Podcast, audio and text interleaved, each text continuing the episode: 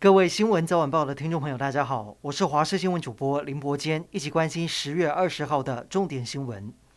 新北市双溪区虎豹潭落水意外搜救进入第五天，今天早上寻获十五岁陈姓少女的遗体。当时他们一家四口都参加这场活动，不幸的是父女双双落水，父亲的遗体在十七号寻获，女儿则是在今天上午在距离落水点十一公里远的草丛里面发现。现在搜救人员也针对溪水回转点进行地毯式搜索。下午趁着天候放晴的空档，空勤也加入搜救行动，就希望能够尽快找到最后一名失联的八岁刘姓女童。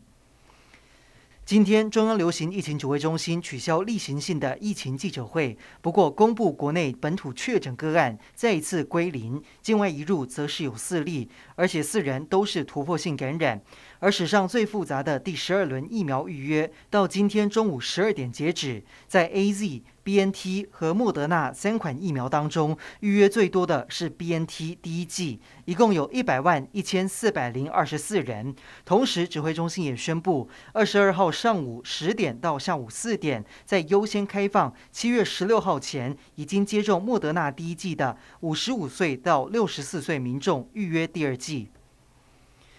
随着国内疫情趋缓，各项防疫措施陆续松绑，民航局宣布，国内本岛五个机场——松山、台中、嘉义、台南、高雄的筛检站，从今天开始要撤掉，旅客到离岛不用再筛检。民众如果有筛检的需求，就必须到医院，但是必须填写健康声明书。不少旅客都说这样子很方便，也不用提早到机场，自己做好防疫措施，应该没有问题。加码券抽签进入第二周，今天抽出第二波的易放券和农油券。易放券一共抽出纸本券十五万份，还有数位券六十万份。农油券也开出了中奖的两组号码，只有二十五万多人中奖。不过，网络上竟然出现有人转卖热卖的国旅券，金额从六百九十九元到七百五十元都有。观光局表示，如果接获检举，国旅券就会作废，商家也不能让民众用国旅券兑换换现金，否则就会取消店家的合作资格。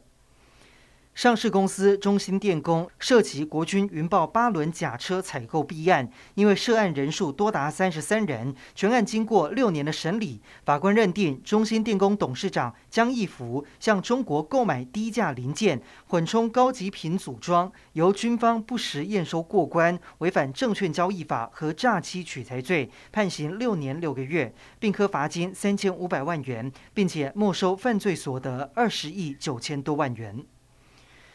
今天全台各地天气稳定，白天高温都在三十度左右。不过明天开始天气有明显的变化，随着东北季风增强，北部、东北部开始转雨变凉。星期五到星期天还有华南云雨区通过台湾上空，北部、东半部持续湿凉，低温更是下探十九度，中南部温差恐怕有将近十度。气象局特别提醒大家要注意保暖，尤其心血管疾病患者要格外当心。